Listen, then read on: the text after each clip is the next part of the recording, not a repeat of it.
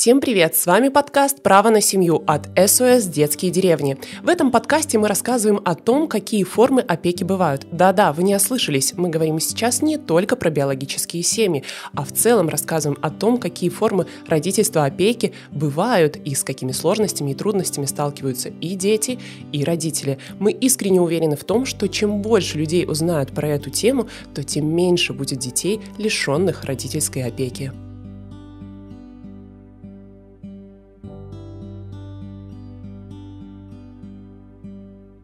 Сегодня у нас в гостях Елена, а, замещающая мама из детского дома семейного типа. А, сейчас узнаем все, все, все подробности про ее семью. Елена, здравствуйте. Добрый день. Скажите, какая у вас вообще семья? Сколько у вас детей? Ну, семья у меня большая, количество детей всегда в нем меняется, потому что некоторые детки приходят, некоторые уходят и уже как взрослые, и в другие формы усыновления, удочерения, опека и так далее. Вот. Поэтому, как правило, это 10 или чуть-чуть больше детей, э, как положено. Вот. Мы двое с мужем. Вот. И, соответственно, еще наши дети. А сколько у вас своих биологических детей? Вообще у меня биологических детей рожденных у меня трое, но они уже все взрослые сыновья, и у меня шесть удочеренных девочек, и трое из них уже тоже взрослые, 18-летние. Вот осталось только трое дочек. То есть вы живете такой большой, такой семьей, получается? Да, большой. Большой, как я всегда, я всегда всем говорю, у нас такая сумасшедшая семья, потому что как бы в норме это не называть. Это была норма когда-то, наверное, для старых времен. На сегодняшний день, когда люди имеют одного, максимум двух детей, то, конечно, наша семья очень выделяется. Но при этом, при всем мы стараемся как бы свою, свою семью чтобы нас видели, чтобы нас замечали, ну, в хорошем я имею смысле.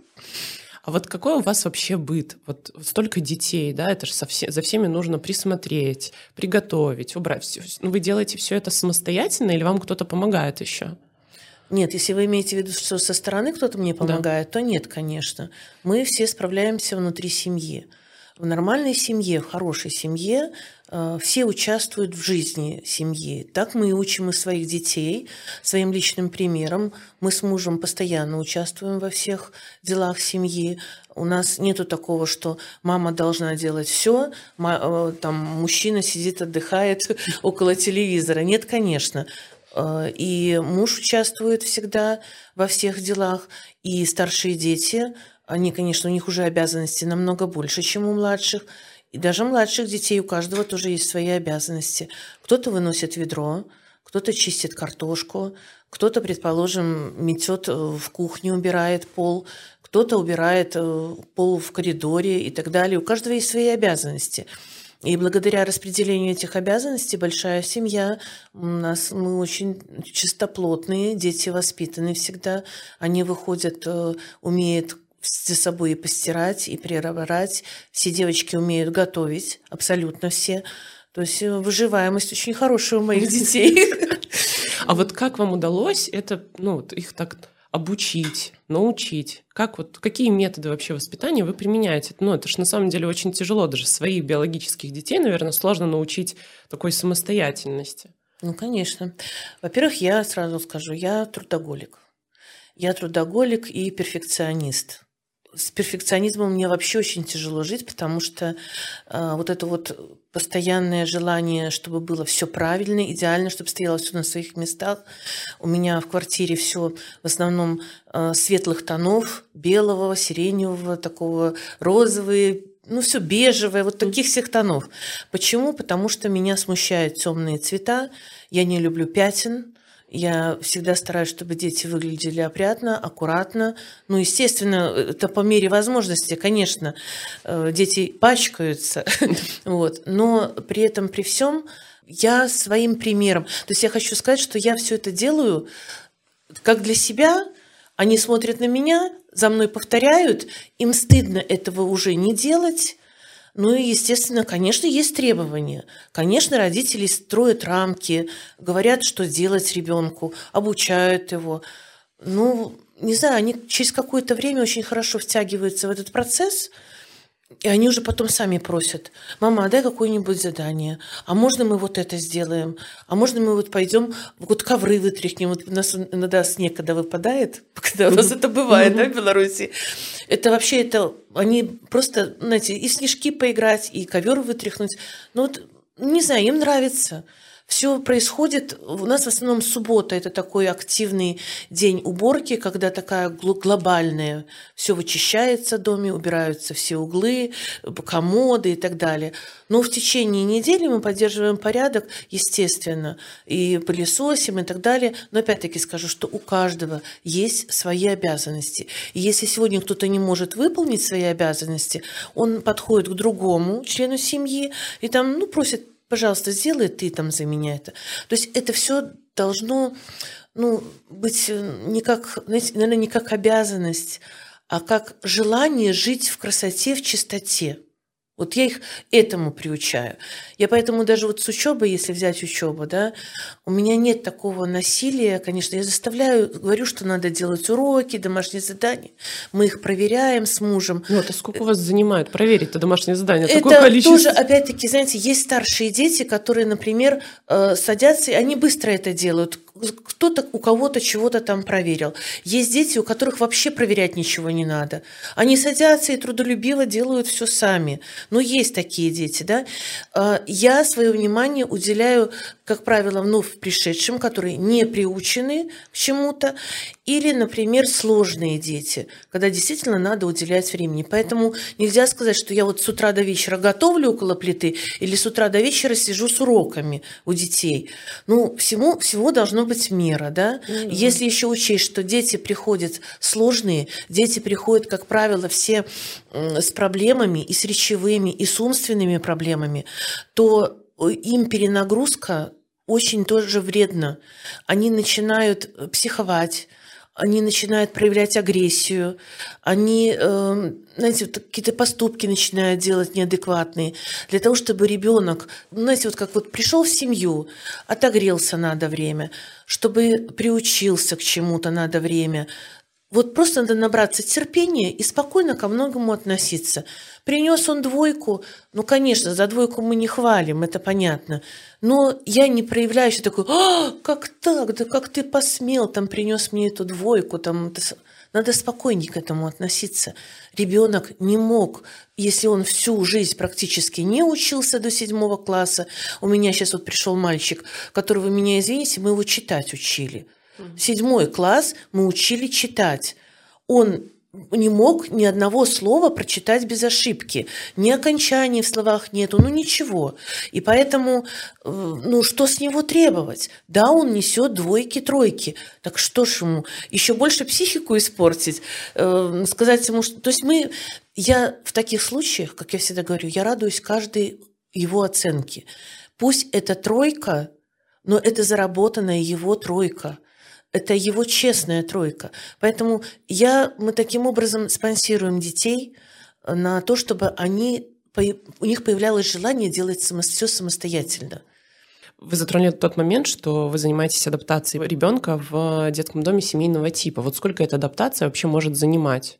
Ой, у некоторых, вы знаете, что адаптация и больше года может длиться. А у некоторых бывает, что знаете, такая вот, не назвать ее адаптацией, но, наверное, привыкание. Знаете, вот наблюдаю и по три года наблюдаю, что вроде бы, да, ребенок и привык, вроде бы и здесь, вроде бы и у него есть и братья, и сестры, и мама, папа, все хорошо, но все равно вот какой-то, как, когда-то какой-то щелчок такой происходит у ребенка, и ребенок все, я дома, да, вот, то есть он решает, я, я, я дома, ну, иногда это очень долго. Иногда, знаете, вот приходит ребенок, и вот неделя проходит, и ты понимаешь, что этот ребенок, все, вот он уже здесь, он уже тут рядом с нами, он член нашей семьи. А иногда здесь очень тяжело. Это все от характера зависит, от травм, которые они получили ну, в течение жизни в своей собственной семье, от характера от их и так далее. Поэтому самое главное, ну как бы вот приемный родитель, родитель-воспитатель, чему он, наверное, должен и научиться, это не обижаться на то, что дети не могут сразу адаптироваться и привыкнуть к их семье. Мы, когда пришли, э, стали работать, это было уже достаточно давно, вот, у меня не было опыта такого, не было образования педагогического. Мне было тяжело, на самом деле очень тяжело не обижаться на то, что они мне говорят, не ревновать, что ли, да, их э, к их собственным биологическим родителям. Ну, я очень много над собой работала, я очень много читала, я ходила на занятия, с психологами разговаривала. Я очень много, знаете, вот любопытство проявляла в этом деле. И на сегодняшний день у меня такое, знаете, внутреннее спокойствие появилось. И мое внутреннее спокойствие теперь дает возможность детям быстрее адаптироваться в семье. Я вам скажу одно, что все дети, все абсолютно называют нас папа и мама. При этом все они знают, что мы их не биологические родители. Они прекрасно понимают, почему они нас называют, потому что с каждым ребенком э, мы проводим беседу и рассказываем о том, в какую форму устройства они помещены, почему мы папа и мама в этой семье. Но, знаете, вот это вот когда они начинают называть папа-мама, оно предполагает на «ты», разговор на «ты».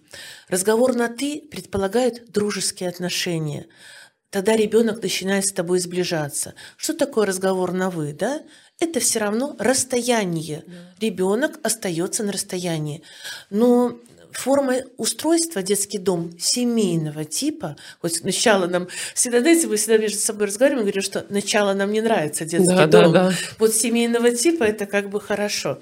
И все равно мы живем же семьей, мы живем круглосуточно вместе с детьми, мы вместе питаемся, мы вместе э, смотрим телевизор, мы вместе дышим одним воздухом, да, если у нас подгорели пирожки, да. то вдыхаем мы все.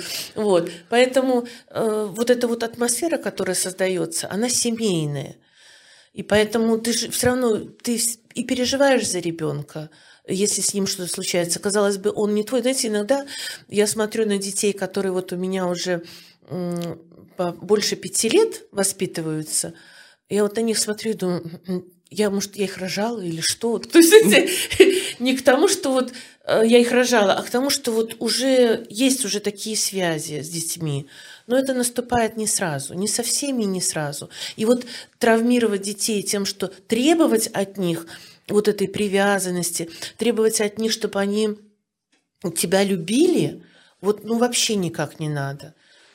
А вот э, вы рассказывали, что вы давно очень уже пришли э, работать замещающей мамой. Как вы вообще к этому пришли? Это очень сложная история.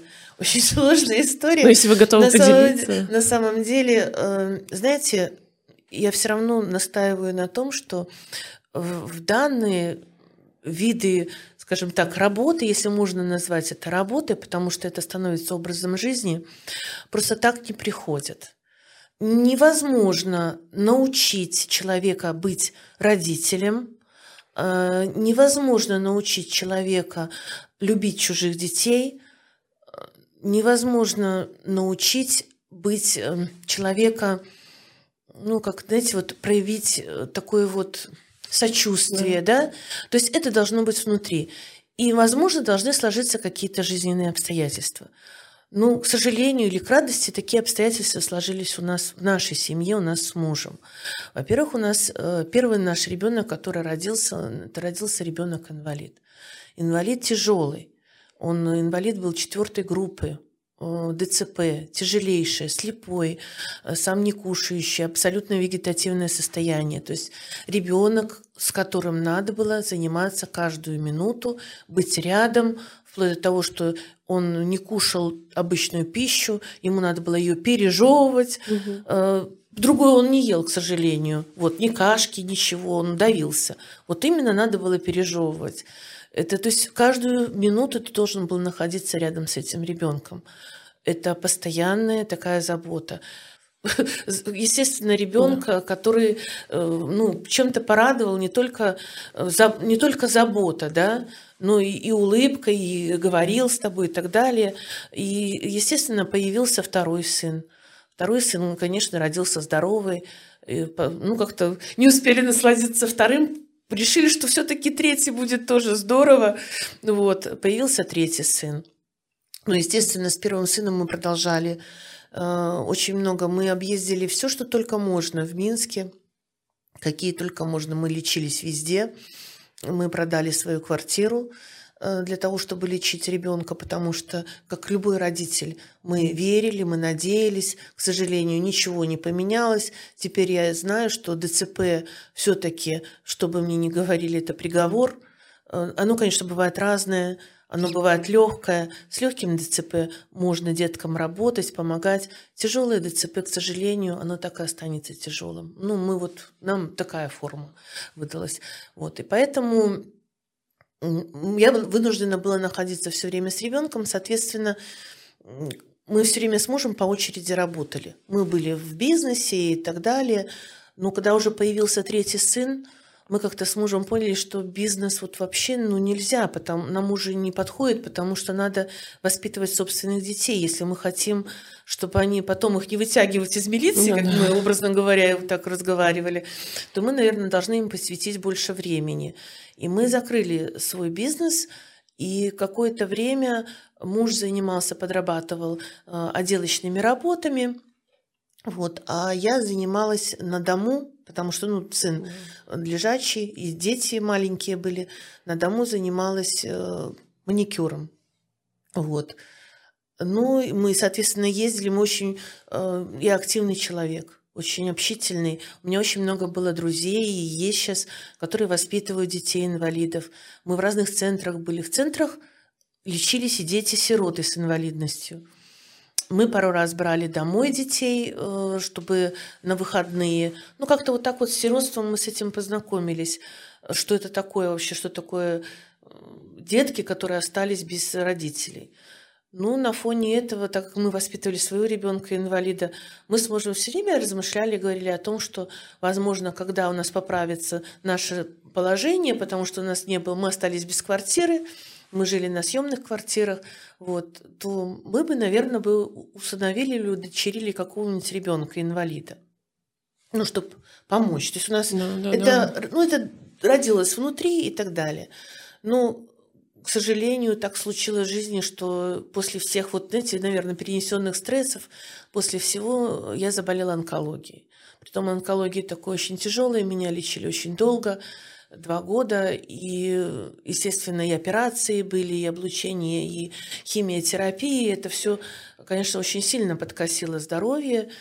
И, знаете, я уже, когда вышла после больницы, сын-то уже взрослый был, и он, так как он лежачий, его все время надо было носить на руках, это было очень тяжело. И вот как-то муж старался, очень сильно рвался, подрабатывал. К этому времени мы уже построили квартиру, мы жили в своей квартире, ну, такой без ремонта, без mm-hmm. отделки, без ничего, потому что, ну, не хватало на это средств, вот, и после, тем более после болезни. И я как-то пару раз несла сына и упала вместе с ним. И очень сильно разбилась. Ну, понимаете, после болезни еще и ребенка травм. В общем, это все такое было, такая mm. какая-то трагедия. И муж вынужден был оставить свою работу и сесть дома по уходу за ребенком-инвалидом. Э, пусть это были небольшие деньги, но он должен, он находился дома со мной и с детьми. Вот. Ну, естественно, его как человека, который он настоящий мужчина, он должен был себя реализовывать как-то. У него началась через полгода такая, знаете, депрессия, то, что он не может обеспечить свою семью, в общем, всем тем должным, что как бы должно быть. И мы стали задумываться о такой работе, которая бы поддерживала бы нашу семью материально, но при этом мы могли бы находиться всей семьей вместе дома. Вот. У, нас, у нас были друзья, они жили недалеко от нас. Ну, я же говорю, жизнь сводит, ну, знаете, да, так, да, это да, как-то, да. так это все так происходит, получается. Они жили недалеко от нас, и они, скажем так, одни из первых были в этой теме детские дома семейного типа.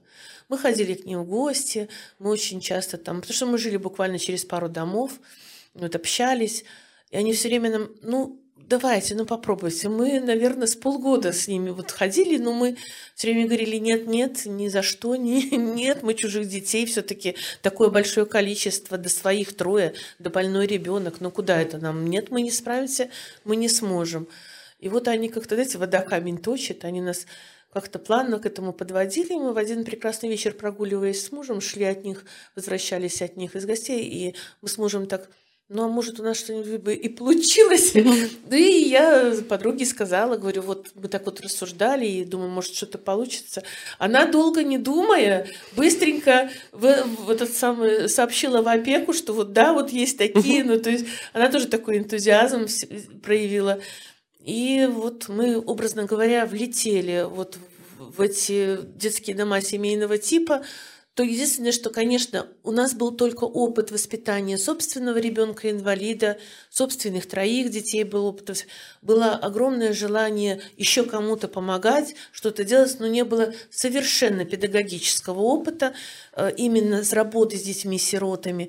У нас не было э, ну, вообще такого опыта работы с таким большим количеством детей. И поэтому первое время, конечно, было очень тяжело. Было просто, знаете, вот на, казалось, вот на, на пределе, жизнь на пределе первых два года, это было очень тяжело. А потом потихоньку, когда уже стали понимать, стали много учить, стали изучать эту тему, стали ходить на занятия, стали общаться с другими, принимать другой опыт, нам стало чуть полегче. Вот такая вот история. То есть зашли, да. мы, зашли мы во все в это. Я, я всегда говорю, знаете, Бог ведет. Ну, это точно Э, знаете, мы не родились с этим желанием, э, не учились на это, ну, никакого отношения даже к этому не имели. Ну вот э, а процесс обучения, вот вы начали, затронули, что начали читать самостоятельно все, постигали, так скажем, всю эту науку. Желание было самостоятельно, да. но нам, конечно, помогали. Вот э, как этот вообще процесс происходил, э, что вы стали замещающим родителем? Это же не просто ты принес трудовую книжку, резюме написал, там, э, как что-то Ну, каждый родитель-воспитатель перед тем, как э, он будет заявляться на эту должность, обязательно проходит обучающие курсы.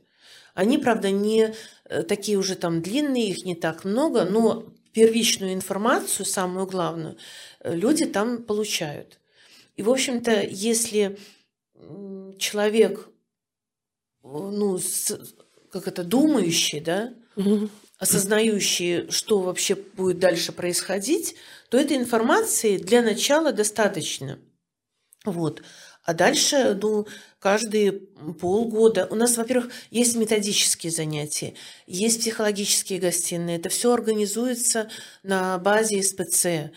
Э, очень большую помощь оказывают, как правило, всегда другие родители-воспитатели.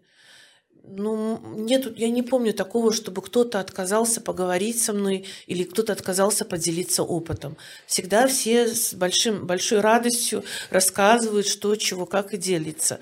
Эм, очень хорошо, когда руководство хорошее, когда понимают, что ты только вновь пришедший, и ты не можешь сразу все сделать правильно, и у тебя появляются какие-то косяки, да, но тебе дают возможность, тебя обучают, тебе говорят, как правильно поступать и так далее.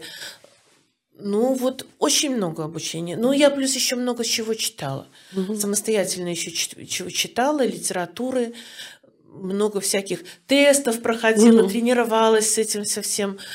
Ну, я вообще психологией всегда интересовалась, мне это было интересно. Ну, наверное, как-то вот это тоже помогло. А вообще обучение всего достаточно, его хватает. mm Только надо, чтобы человек сам это хотел. Обучаться надо обязательно. А вот вы рассказали, что у вас шесть э, удочеренных девочек, да? Да. А как вы к этому пришли? Ну, мы, когда мы пришли, мы же вообще, вот наша самая цель была, это не прийти в детский дом ну, семейного да, типа, да, это удочерить или установить ребенка инвалида, да.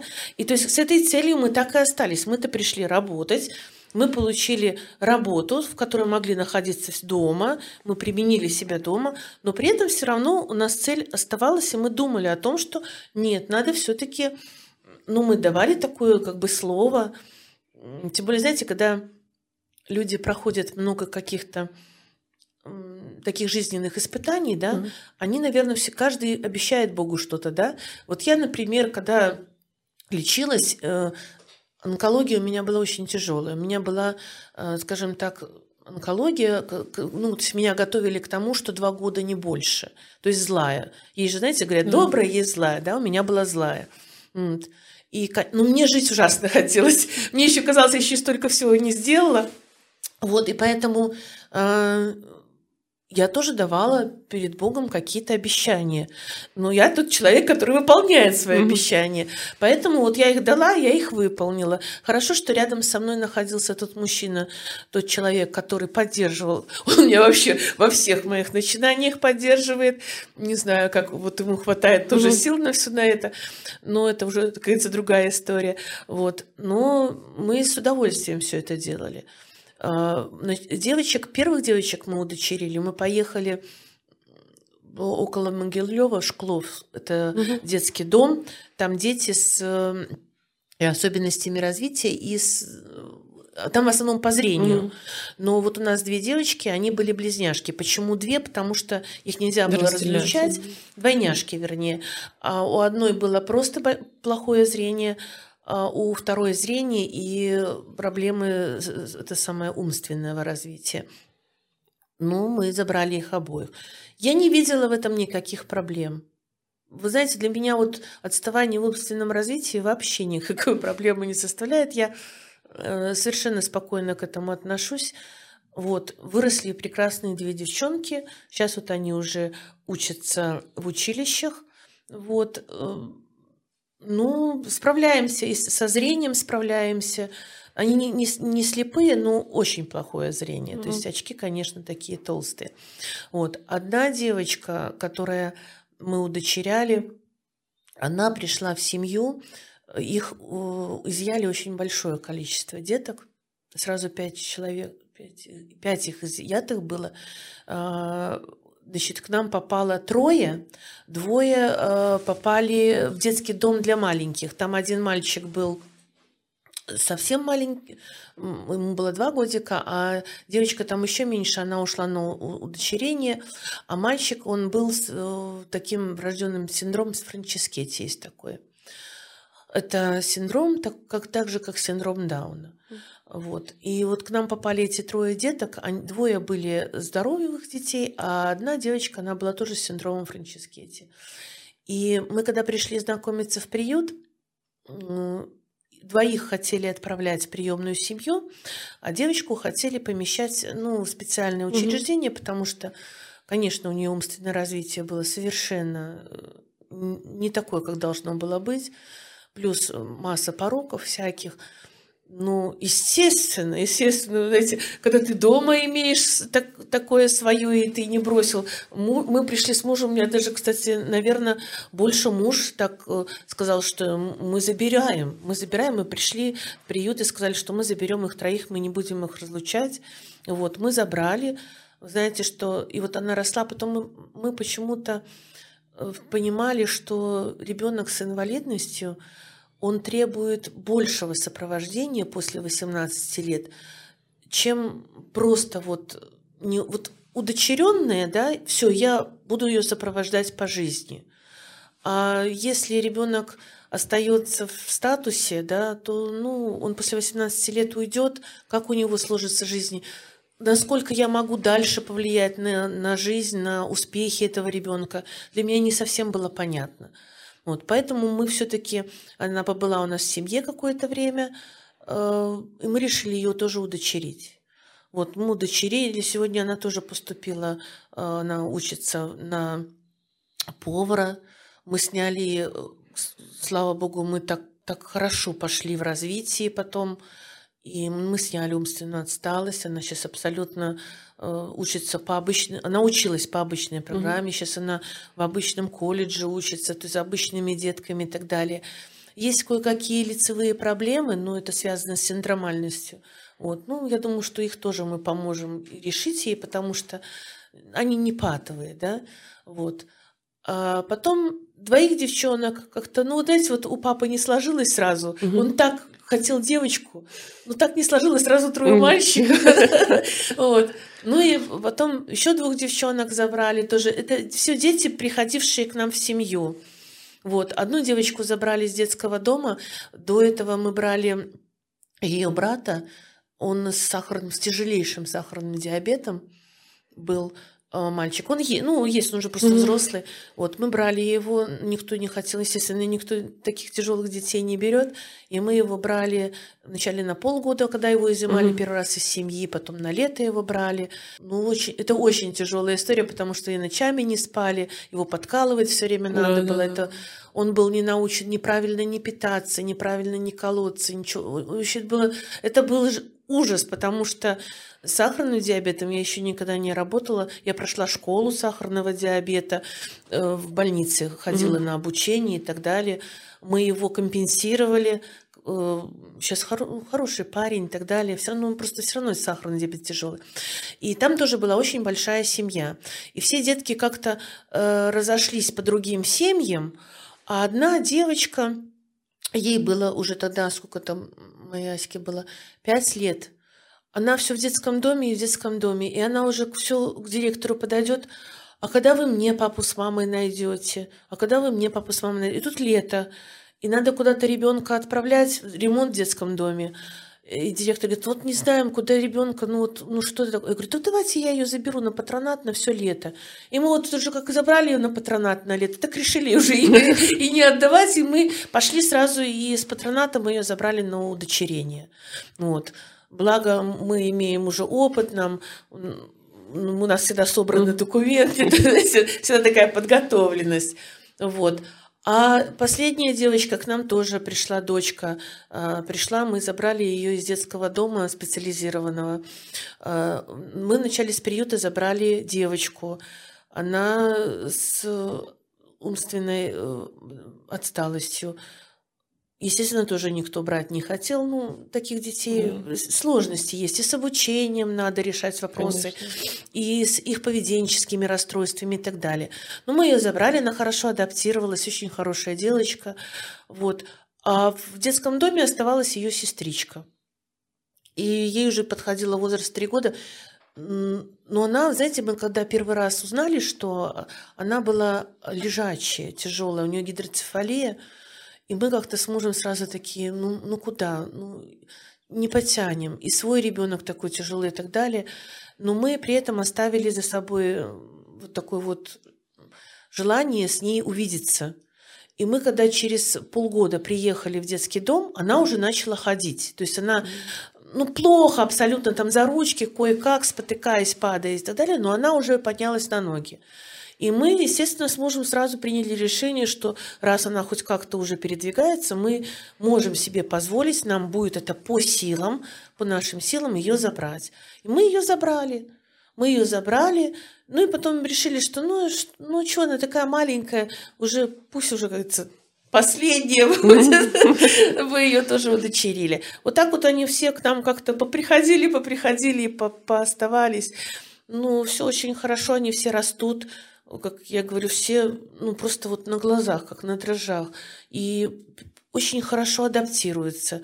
И мы увидели то, что, наверное, ну, работа с детьми-инвалидами у нас в семье нам получается. Mm. Нам оно дается, потому что мы, наверное, очень спокойно относимся к их недостаткам, особенно внешним. У меня на сегодняшний день э, два доуненка в семье воспитывается, две девочки тоже. Вот прекрасные, великолепные, обожаю, люблю их, не понимаю, почему многие так, знаете, ну, не могут из-за их внешности. Э, это сам, они посещают специализированный детский садик, они обучаются, они много чему уже научились, умеют. Они такие ласковые, они такие, ну, не знаю, такие открытые. Да, они у меня пока не разговаривают, но, может, в их молчании пока что для меня тоже радость, потому что семья большая. Вот. Ну, придут, да унят они чуть позже просто начинают говорить. А, поэтому у нас хорошо, у нас это хорошо получается. И главное, что, знаете, вот все дети, которые приходят здоровые в нашу семью, благодаря тому, что у нас воспитываются дети-инвалиды, они растут совсем другими. Они растут какими-то более отзывчивыми. А, они ж разные ко мне приходят. Да. Приходят пацаны такие драчуны приходят. И это самое, и психованные, и все чуть там тронет и так далее. но они потихоньку, потихоньку вот обогреваясь, плюс видя, как, как бывает, если ты ребенок, у тебя какие-то есть проблемы, я их учу ценить свое здоровье. Они обязательно все, э, летом мы, когда выезжаем, у нас большой дом, мы выезжаем летом, они все обязательно занимаются спортом, бегают, все обязательно подтягиваться, папа всех заставляет, мы ездим на озеро, плаваем, купаемся, все ну, то есть организовано для больш... много-много, чтобы двигались дети. Ну, это правильно, да. Они за лето очень хорошо оздоравливаются. Конечно, они посещают санатории, потому что детки все больные, ну, и все равно имеют хронические заболевания. Поэтому санатории, санатории очень помогают. Кажется, там вначале нет, а потом смотришь, через полгода мои дети, оп, полгода прошло, они не болеют, они не кашляют, вот там какие-то ковиды ходят, а у нас-то нет ковида. Не, мы, может, и мы поболели. Но мы все болели в такой легкой форме. Мы и все вирусы это переносим вот 2-3 дня, 2-3 дня. Угу. Редко, когда, ну, в основном дети, когда только новые приходят, угу. Во-первых, они э, болеют всеми вирусами в коллективе. Это раз. Во-вторых, они еще очень ослабленные. Да. Они, как правило, все, знаете, вот, вот приходят, они такого, я говорю, синюшного цвета, они не пухленькие, они вот прозрачная кожа, они, mm-hmm. видимо, ну, знаете, ну, такие болезненные все. И они, правда, они первое время очень болеют. И мы поэтому стараемся их и побольше их подкормить, и в санаторий отправить первое время. А потом они уже, конечно, и не хотят ни в санаторий никуда ездить, потому что лучше же поехать вот с папой, с мамой на дом, и там набегаться вдоволь, напрыгаться. Потому, знаете, большой коллектив, чем хорошо. Вот они становятся и начинают играть. А, вот эти вот казаки-разбойники, да, выбивалы. Понимаете, какой огромный коллектив, всегда есть две команды, всегда есть. Всегда есть две команды. И всегда есть, они все равно, конечно, разбиваются по интересам немножко. Есть более старшие, есть более младшие и так далее. Им всегда весело. Знаете, ко мне никто никогда из детей не приходит и не говорит, мама, мне скучно. Вы знаете, вот это ну, проблема да, да, да. в семье, да. когда есть один, один ребенок.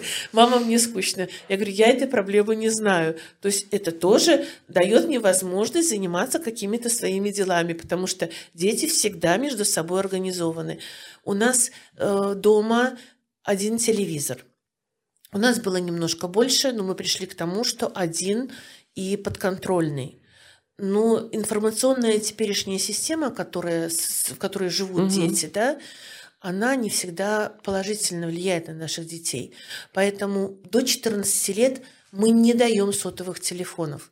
Не потому, что мы против сотовой связи, а потому, что мы против того, что творится в интернете. Угу. И, к сожалению, в интернете, когда мне дети приходят и говорят, мама, а как вот это, что это слово означает? Я говорю, ребят, Google в помощь. Угу. Для чего вам интернет? То есть они используют этот интернет, но чаще всего неправильно. Поэтому мы телефоны не даем. А потом у нас школа около дома. Э, мы всегда дети поднадзорные, мы никогда никого не отправляем куда-то без нас гулять. Мы все выходные проводим вместе. Поэтому сотовый телефон как таковой необходимости уже такой не имеет. Да, взрослые уже имеют сотовые телефоны, но они проходят, как я говорю, обучение. Конечно, мы беседуем. Нет, они, конечно, все равно себе позволяют лазить. Мы же с вами, какие бы мы с вами продвинутые не были, но мы не сможем уследить все Конечно. те лазейки, которые есть э, в интернете и в сотовых телефонах. Не сможем. Я, в общем-то, достаточно такой юзер продвинутый.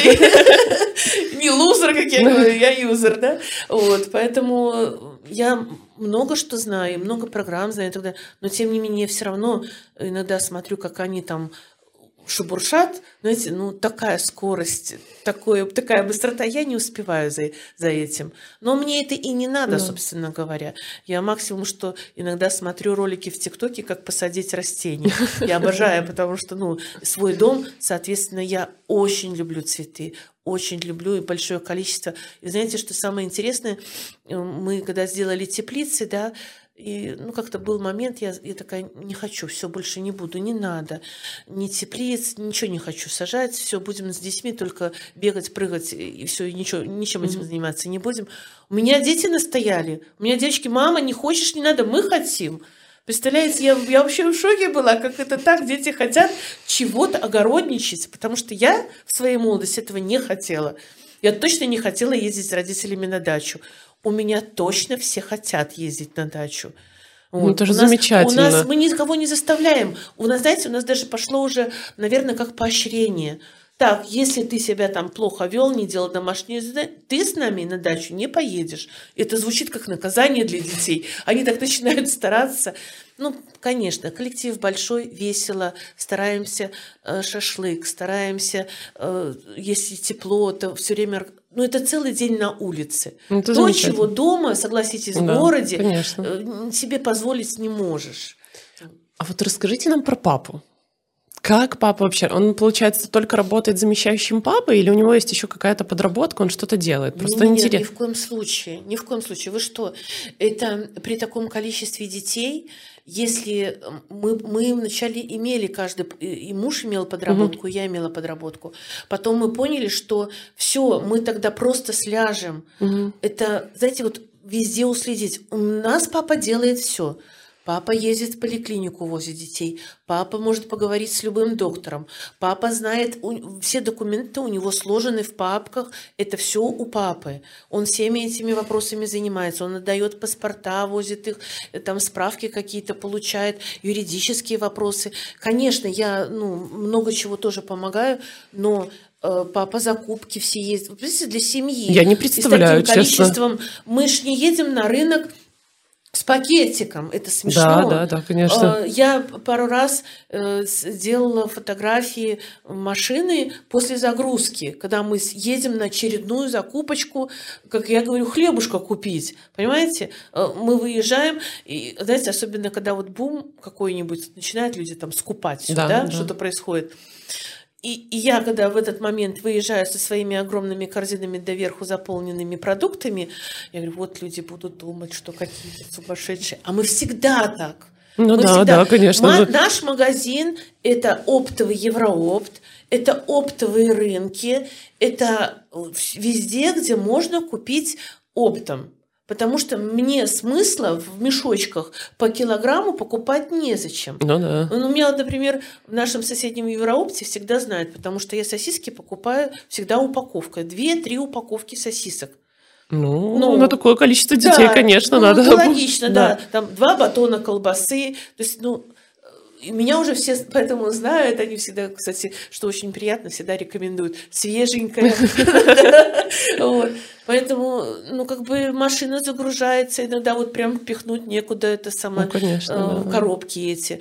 Э, на базу там иногда едем, э, покупаем. Поэтому это только все большое, большие закупки, это только всего очень много. Потому что, ну, если я куплю две пачки муки, но вы меня извините, у меня утро, э, чтобы напечь 7 блинов, уходит пачка муки. Обалдеть. Чтобы 7 блинов напечь. Ну да. Вот ставится 3-4 сковородки и пошел чик-чик-чик-чик-чик, быстренько на, на, наливаешь. Это самое... Вообще все делается быстро. Я человек быстрый. Девчонки у меня тоже обучены, все делать быстро. Везде стоят мультиварки. Кстати, во всем участвует муж в плане того, что все, что надо купить, если мам, мама говорит, мультиварка нужна, если мама говорит, ножики затупились, если я сказала там, что-то мне не хватает, а я, мне так тяжело, я бы хотела комбайн, у меня муж тут же пойдет и тут же, не, не стоит вопроса там, я пойду там себе куплю угу. там, что-то себе куплю там для машины. Нет, стоит вопрос, что в первую очередь надо купить жене, чтобы у нее все было под рукой. Поэтому папа участвует во всем. Наш папа даже участвует в вопросах воспитания всех. То, что для меня, кстати, ну, как бы было немножко удивительно, когда это стало происходить, потому что, чтобы хорошо было понятно, мой муж военный, бывший военный. Угу. Он э, служил в подводной лодке во флоте долгое время. И ну уж точно воспитывать детей, ну, именно да, воспитывать да. таких сложных, с такими проблемами, вот он точно, я не думала, что он будет в это во все вмешиваться. Я понимала, что муж будет во всем мне помогать, зная своего мужа, но то, что он еще сможет и воспитать детей, и найти правильное слово и правильный подход. И знаете, он иногда даже меня успокоит вот своим таким э, равновесием, своим поведением, своим строгостью. Я всегда себя чувствую замужем. у меня всегда есть стенка, за которую я могу спрятаться. Потому что, знаете, от детей тоже иногда приходится прятаться. Вот это замамкивание целый день. Я как-то пыталась посчитать, сколько раз они мамкнули. На каком сбились? Ну, Разве? после сотни я уже все перестала считать и поняла, что это глупая затея вообще.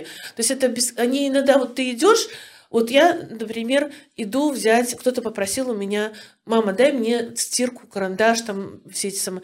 И вот я собралась из кухни иду в комнату, чтобы это все сложить и взять.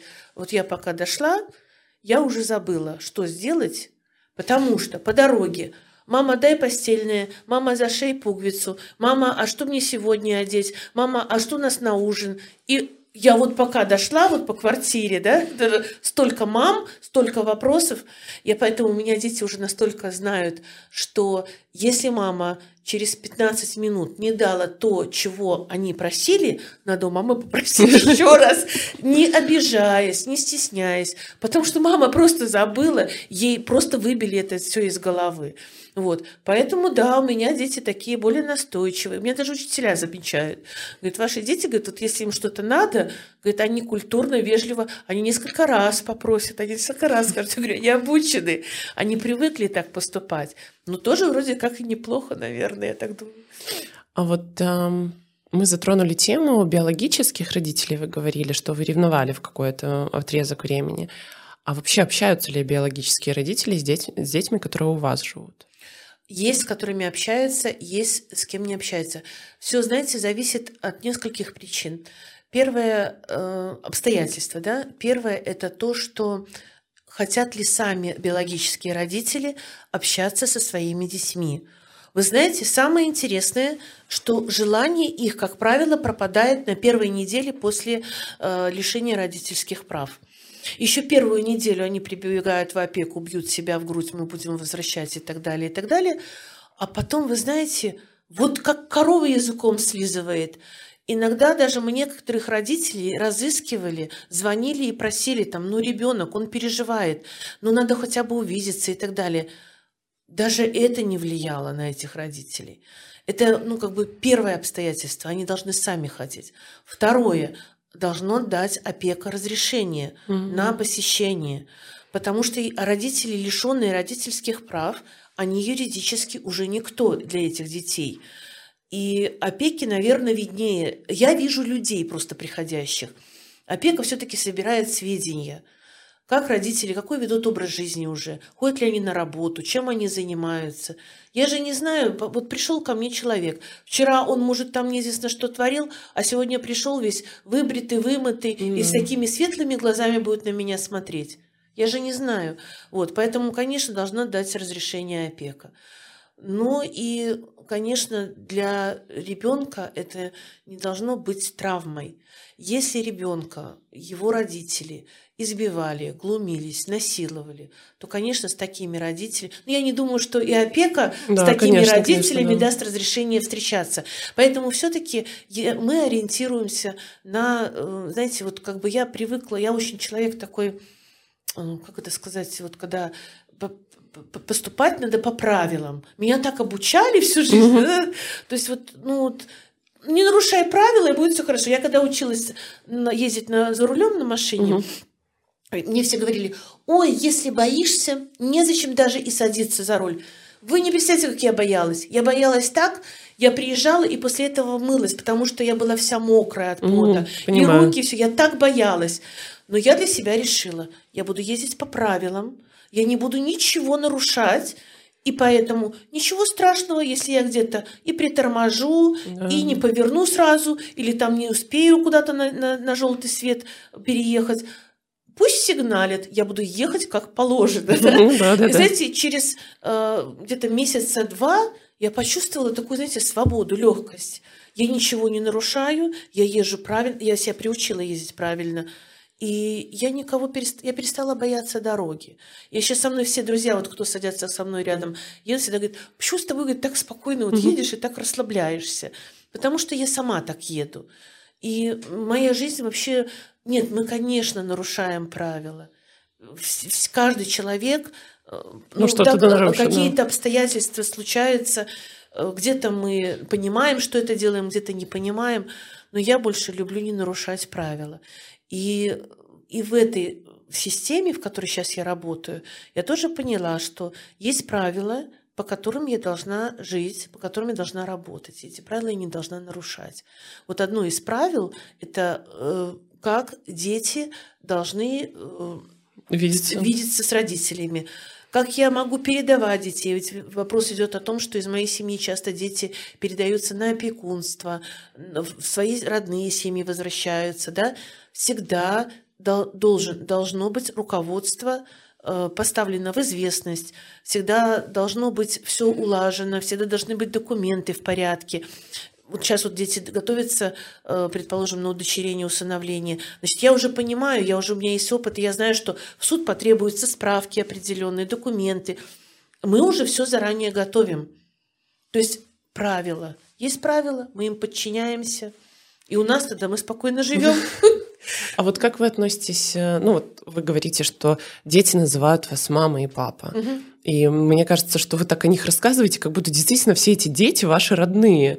И вот когда их забирают э, на усыновление, удочерение, вы как это, ну по факту это утрата, как вы переживаете? Вы знаете что? Я переживаю очень радостно это все. Я mm. вам честно скажу, мне кажется, э, ну нет ничего лучше меня очень радует, когда детей возвращают в их собственные mm-hmm. семьи. Это бывает редко. Меня очень радует. Э, я со всеми родителями, с такими, э, всегда в очень хороших... Во-первых, я всегда скажу, те родители, которые стремятся вернуть детей, я с ними всегда в очень хороших отношениях. И для чего это делаю? Для того, чтобы в беседе донести до них э, наставление какое-то. Как правило, я старше их. Как правило, у меня опыта больше. И, как правило, я нахожу такие слова, которые им надо сказать. Но я стараюсь их поддержать. Угу. Я никогда своим детям не говорю плохо о их биологических родителей. Какие бы они плохие не были, они сегодня могут быть плохие, завтра может произойти исправление. Вот. Я очень радуюсь, когда детей усыновляют, удочеряют. Слушайте, ну, у меня уже их столько, но это, знаете, это уже ну, в разряде наверное, жадности с моей стороны бы было, если бы я вот все мы мои и никому и ничего. Знаете, мне так вообще радостно наблюдать, когда э, людям они вот счастливы от того, чего, что они делают, да. А, опека, значит, опека. Вообще я стараюсь радоваться за людей. Мне, наверное, э, столько в жизни всего досталось, но мне всегда было так приятно, когда за меня радовались люди. Поэтому я радуюсь за других. Вот вообще, вот вы спрашиваете, а мне вообще нет. Нет, я всегда вот... Ну вот, а дети, спокойно. допустим, дети-то к вам привыкли, они что, вас мамой называют? А для этого родители-воспитатели, которые уже долго, долго работают и которые прошли обучение, они готовят детей. Угу. И дети подготавливаются для того, чтобы перейти в другую семью. Естественно, с ними мы разговариваем, естественно, люди приходят, они встречаются, они какое-то время привыкают друг к другу. Мы настраиваем детей на правильную нотку. Естественно, идет такая работа, вы знаете что, и э, так как дети нам доверяют, вы знаете, у меня в семье, я всегда с детьми очень честная. Я всегда говорю «нет», мое «нет» значит «нет». Да, значит, да, я в доску расшибусь, но если я пообещала что-то, я mm-hmm. буду это выполнять. Даже если мне уже категорически этого не хочется делать. Mm-hmm. Я вот, я, я и в дружбе такой человек. Вот. Поэтому со мной тяжело дружить. Потому что, ну, соответственно, я так делаю, у меня требования да, да, к дружбе конечно. такие. Вот. А, и это касаемо детей. Поэтому мои дети мне верят. Если я говорю детям, что вы пойдете жить в другую семью, там будет хорошо, там будет вот то-то, то-то, то-то, да, какие-то, я им, ну, для каждого нахожу свое слово, это все зависит от возраста и так далее, то они верят, они верят, и они знают, что так и будет. Если они хотят поддерживать, э, или родители, или дети хотят поддерживать связь, мы открыты. Мы всегда открыты. Вот дети у меня, которые выходят, выпускники, они знают, что они всегда могут позвонить, они всегда могут приехать, они всегда могут обратиться за помощью. Но э, вопрос в чем? Что с их стороны уже требуются шаги. Угу. Я остаюсь у себя, в своей заботе, в своих хлопотах.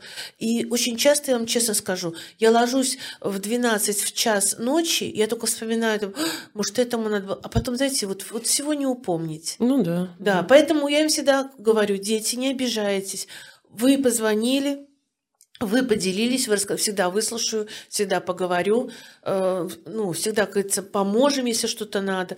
Ну, будьте добры, давайте-ка вы сами уже ну, ко да. мне, да, обращаетесь. Ну, реально, не хватает времени, уже на это не хватает. А вот как вы отдыхаете? О, отдыхаем мы вообще очень.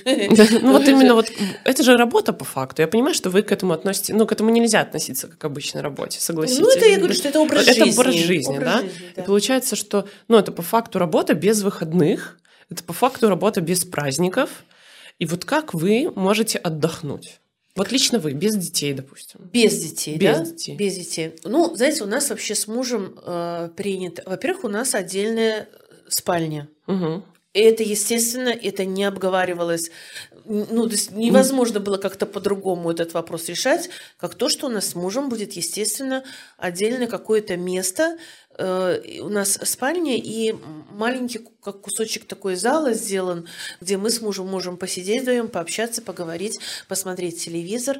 Э, вот, то есть личное пространство мы за собой оставили, потому что иногда Э, даже надо просто уйти куда-то, уединиться, иногда, знаете, и эмоции, и голова да. кипит, и все это. Это надо делать обязательно. Люди, которые этим пренебрегают, очень быстро выгорают. Очень быстро. И мы наблюдаем очень много всего этого. Мы, нам, как кстати, мы прислушались к рекомендациям других родителей воспитателей, которые уже до этого работали. И мы для себя, когда пришли, мы сразу этот вопрос решили. Второе, когда мы с мужем действительно посвящаем только себе, мы с мужем периодически выходим в город, э, идем в какую-нибудь кафешку, ресторанчик какой-то идем, посидеть, поговорить, пообщаться. Никаких проблем в этом нету. Угу. Вот. Материально я не думаю, что это дорого угу. на сегодняшний день для каждого выйти чуть-чуть посидеть вот. Но в, это, в эти минуты, знаете, во-первых, мы чувствуем близость друг с другом. Мы можем поговорить о каких-то таких темах, о которых мы не поговорим дома. Ну и потом, конечно, приятно, красиво одеться, почувствовать себя человеком, потому что дома ты, ты ходишь. Домашняя да, работа да, это домашняя да, работа, да, да? Выход в люди это выход в люди. А, мы очень часто с мужем выезжаем, в, ну мы вместе очень часто mm выезжаем на какие-то закупки Потому что детей... Ну, во-первых, знаете, одному не, не утащишь все вот это вот, все закупки, наверное, да? Закупок очень много, все время. При том, что то сегодня у одного сапоги порвались, у другой туфли, завтра выпускные, э, послезавтра там еще что-нибудь там. Ну, то есть масса всего. Mm, да, да. Вот. И, естественно, ты хочешь, чтобы дети были одеты красиво, по современной моде. Я сама люблю очень красиво одеваться. Вот. И поэтому, конечно, я много старших детей мы берем с собой в магазины. Угу. Мы с ними ездим. Я уже привыкла то, что девочки, это очень все долго, угу. мне это не нравится, я это не буду. То есть, ну, мы с папой так делаем. Девочки, вы давайте выбирайте, угу. а мы с папой пошли там тоже в свой да, отдел да, погуляем. Да. Вот, э, ходят они э, магазины, мы ходим много, знаете, вот сейчас же этих много бутиков, в которых всегда есть распродажи. Да, да, да, да, да. Притом такие шикарные вещи, хорошие, и моменты вот эти вот вылавливаешь, когда есть да, скидки. Да, да. Это чудесно, я обожаю скидки. Вот. Поэтому, э, знаете, когда девчонки там у меня красивых там кофточек наберут, брючки, там все такое, у меня все очень красиво одеты. Вот это чудесно. Я обожаю. У меня дети идут, когда рядом, они такие. Мне всегда при, к нам часто в семью приезжают люди. У нас такая очень открытая семья. И э, приезжают и госслужащие и так далее. И всегда каждый пытается угадать, где твои дети, а где не твои. И они, наверное, не могут. Никогда никто не угадал. У нее бывает идет ну вот это уже точно ваше. Я говорю, вот это нет.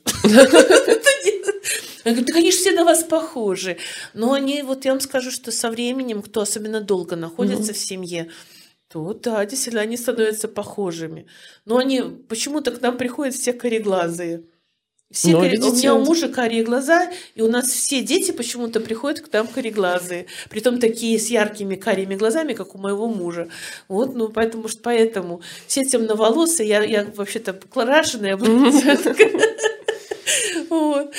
Какая поддержка вообще оказывается? Вот вам, как Родителю-воспитателю. Родителю-воспитателю, да, у вас детский дом семейного типа, это действительно, ну, у вас очень большая семья, то, что вы рассказываете, то, что я понимаю, что у вас есть зарплата определенная, есть пособие на всех деток. Да. А еще вот какая психологическая, может, поддержка, потому что чувствуется... Но если, если есть необходимость психологической поддержки, потому что, э, ну, на самом деле, каждый ну, ведь вас же насильно не заставят э, получать эту психологическую да, да, поддержку, да. да? То есть, если вы изъявляете желание, вы ее всегда можете получить.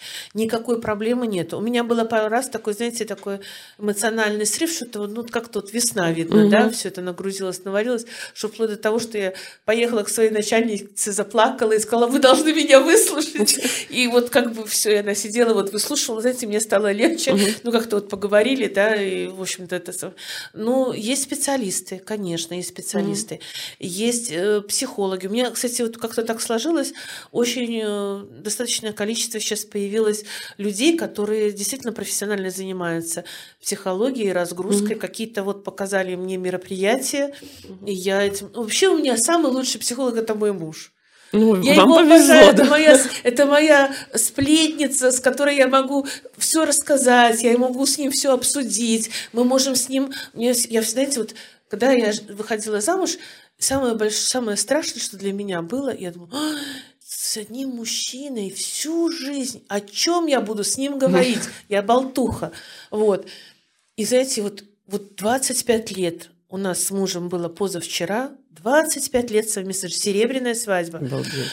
И я вам скажу, вот было о чем говорить, есть о чем говорить, и еще столько всего хочется друг другу рассказать, это, ну, вот постоянно, мы с ним постоянно в разговоре. И это, конечно, очень сильно помогает, потому что мы с ним каждый вечер обсуждаем все поступки детей. Мы рассуждаем, как бы мы могли поступить, Э, как бы мы могли, какие наказания применить или какие поощрения. У нас папа больше, конечно, поощрения любит. Я такая больше такая вот, наверное, строгости, мама, да. да. Хотя вот, казалось бы, папа военный, строгий человек. Ой, он, ему конфеты раздавать, он каждый вечер выходит конфеты всем раздавать, всех там эту, то. Э, папа сел на диван, значит, его облепили со всех сторон, и в ногах сидят, и на плечах сидят, все. Они все сидят, смотрят телевизор. Я, ну, не, не смотрю так телевизор. Угу. Вот мне не нравится, чтобы меня со всех сторон облепили. Не люблю, я такой, видно, свободный человек. Поэтому мой самый лучший психолог – это муж. Потому что это поддержка, потому что я всегда знаю, что есть плечо. Вот. А вообще психологической поддержки, если тебе она нужна, никаких проблем нету. В этом, я думаю, что тот, кто ищет, тот всегда найдет. Вот э, как вы считаете, нужно ли популяризировать Э, чтобы становилось э, замещающих родителей больше? И как это лучше делать, чтобы людей заинтересовать этой профессией? То, что нужно это делать, это понятно. Это, конечно, потому что сегодня, особенно профессионально, надо помогать детям. Задача должна родителя-воспитателя быть не только для того, чтобы ребенок вышел из условий из плохих mm-hmm. и попал просто в хорошие условия, еще нужно сделать из него человека. Да. Чтобы в конечном итоге этот ребенок не повторил судьбу своих родителей, не повторил их поступков. Вот это моя цель. Поэтому, когда я не обращаю внимания на какие-то там бывает, ну, плохо ребенок учится, вот мы с вами да, говорили, да. да, для меня вот это вот не самоцель сделать из него отличника. Для меня, но для меня такая цель сделать из него настоящего человека, вот я считаю, это самое главное. Поэтому нужны. Детский дом этому не научит. Не потому, что они плохие, они тоже несут, у них есть свои задачи, у них есть свои э, определенные цели и так далее. Но детский дом не научит быть семьей. В детском доме нет личного примера мамы и папы, их взаимоотношений. Да. У нас все мальчики, которые уже у меня вот выпустились, которые уже взрослые, им по 20 лет, они всегда приходят домой, мамочка, мамочка, привет, и дают буську. Угу. Понимаете? Он ведь вырос так, и он в дальнейшем будет относиться так к своей жене. Он создает, создаст свою семью и будет любить своих деток. Потому что папа с мамой, у него был всю жизнь пример, как они себя ведут, как они любят друг друга, как они заботятся друг о друге. В детском доме они этого не получат. Они опять растут одиночками. Да. Их научат, предположим, стирать, там, готовить и так далее. Но вот этому семейному, вот этой атмосфере они не получат и не научатся. Поэтому семейного типа формы, не только детские дома, mm. конечно, и приемные семьи, и опекунство, все должно быть. Вот. Ну вот как популяризировать это? Вы знаете, э, я в совете города детских домов mm-hmm. семейного типа состою. Мы эту тему очень много поднимаем и говорим. Это очень сложный вопрос. Популяризировать можно, конечно, по-разному, но будет ли от этого толк? Ведь мы хотим, чтобы пришли сюда хорошие люди. Да. Хорошие, добрые, знающие, грамотные, активные. Эм, знаете, при Э, всем том, что вроде как и зарплаты невысокие, да, нельзя сказать, что они маленькие, они да. невысокие, да, ответственность огромнейшая, ответственность просто шкалит, да, а, но при всем при этом находятся люди, которые сюда приходят э, по каким-то, ну, неблагопристойным целям. И такое тоже бывает. Ну, и это Понимаете? порочит образ, собственно, mm. сем, семей, формы семейного Понимаете, типа, да? и вот такие люди, они как бы портят весь внешний вид да. всех нас.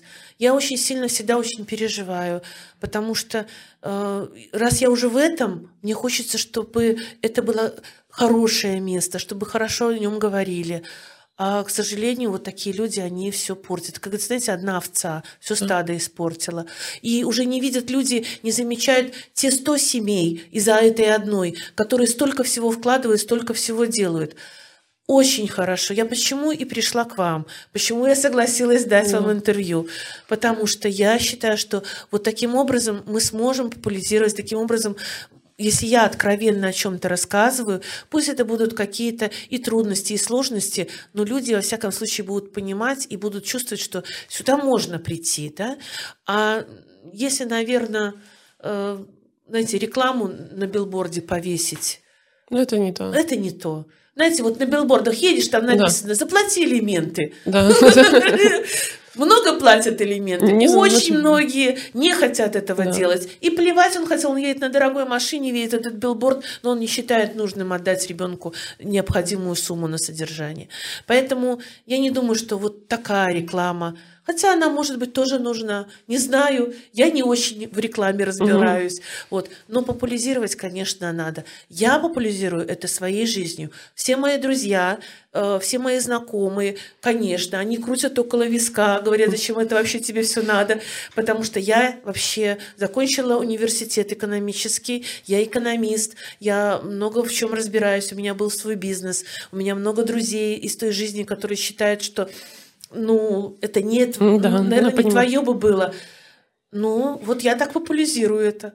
Я считаю, что, конечно, самое лучшее это своим вот примером. примером.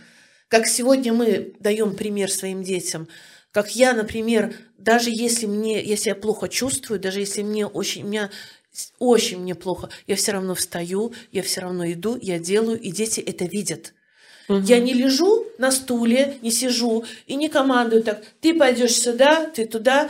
Если угу. мы делаем, мы делаем все вместе.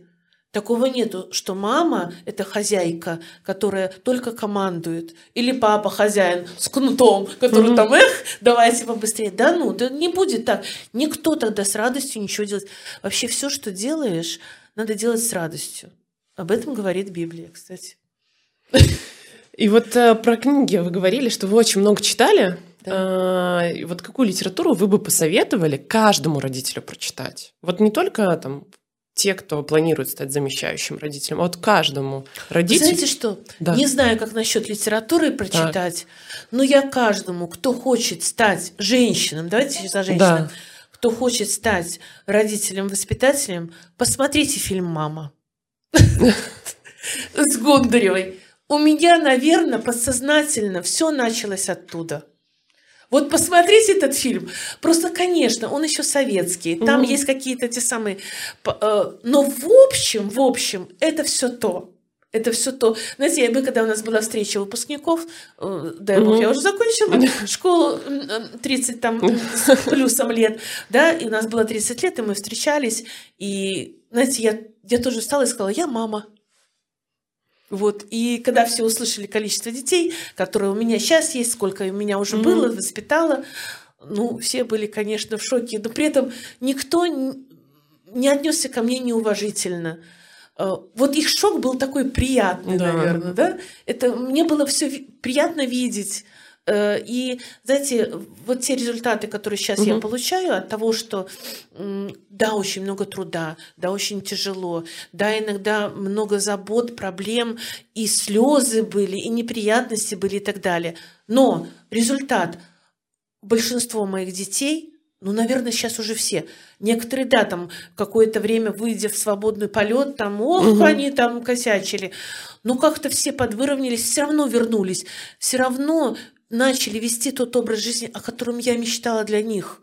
И для меня это сейчас такая награда, я начинаю, то есть, а возраст уже подходит, да, да. такой, знаете, оценки, что я сделала за жизнь. Жизнь-то прошла уже такой большой кусок, и знаете, и у меня уже теперь есть, а я вот это сделала, и вот это, и знаете, и приятно, и уже ты понимаешь, что ты уже чего-то в этой жизни сделал, не только для себя. Елена, спасибо вам большое за вашу откровенность, честно. Мне кажется, это такой один из самых ярких и насыщенных разговоров, правда. И мы искренне все желаем, чтобы вас все детки вас радовали. И крепкого вам самое главное здоровья. Спасибо, Ой, спасибо большое. большое.